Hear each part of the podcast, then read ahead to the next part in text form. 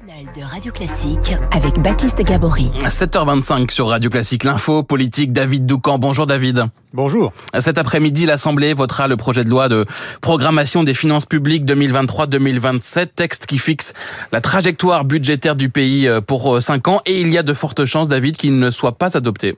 Oui, parce que le texte a déjà été rejeté en commission des finances par une coalition des oppositions. NUP, RN ont voté contre, mais les républicains aussi, à la grande surprise de la majorité. Ensuite, le texte est arrivé en séance il y a deux semaines et là, le gouvernement a subi revers sur revers.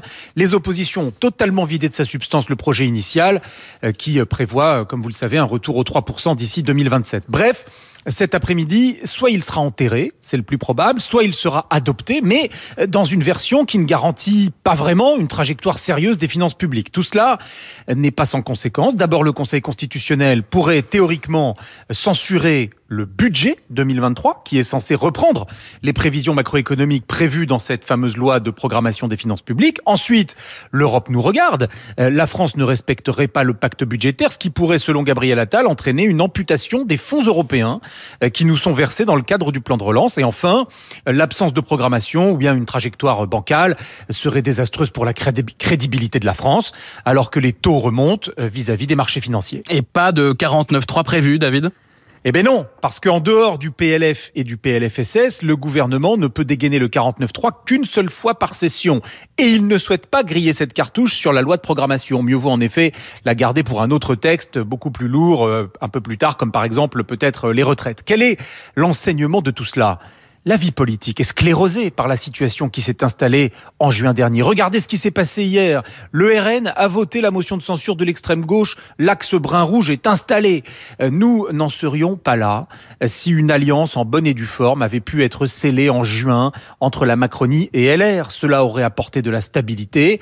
Personne n'en a voulu à l'époque, ni Emmanuel Macron, ni LR. Aujourd'hui, Nicolas Sarkozy plaide publiquement pour ce scénario. Malheureusement, les postures politiciennes de juin sont toujours vivaces en octobre. Il y a donc peu de chances pour qu'un tel projet se réalise. Sauf qu'en attendant, c'est le bazar parlementaire, avec des oppositions radicalisées, même au sein d'ailleurs des anciens partis de gouvernement, LR et PS. Cela obère, tout le monde le voit bien, les capacités d'action et de réforme.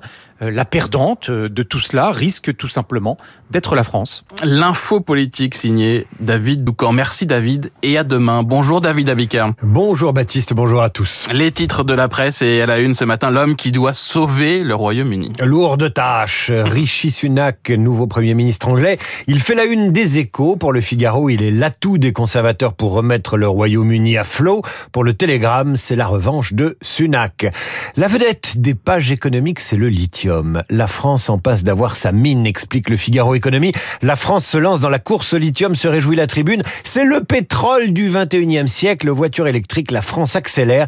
Titre le Parisien, aujourd'hui en France. Enfin, je signale la sortie du premier numéro du magazine Fromage au pluriel, avec ce titre inaugural, Le camembert, plus il coule, plus on l'aime. C'est vrai. Est-ce qu'on aura les détails à 8h30 Peut-être, peut-être que je vais euh, voir faire un arbitrage entre le coulant et le plus ferme, on verra bien.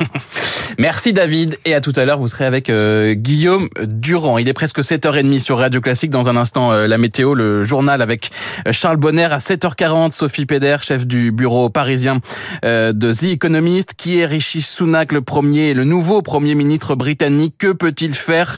Dans quel état est aujourd'hui le Royaume-Uni? Sophie Péder donc dans 10 minutes sur Radio Classique. Et puis à 8h15 Guillaume Durand reçoit Giuliano da Empoli, écrivain, auteur du Mage du Kremlin, qui est en lice pour le Goncourt. Les finalistes sont annoncés aujourd'hui depuis Beyrouth. Il est 7h29.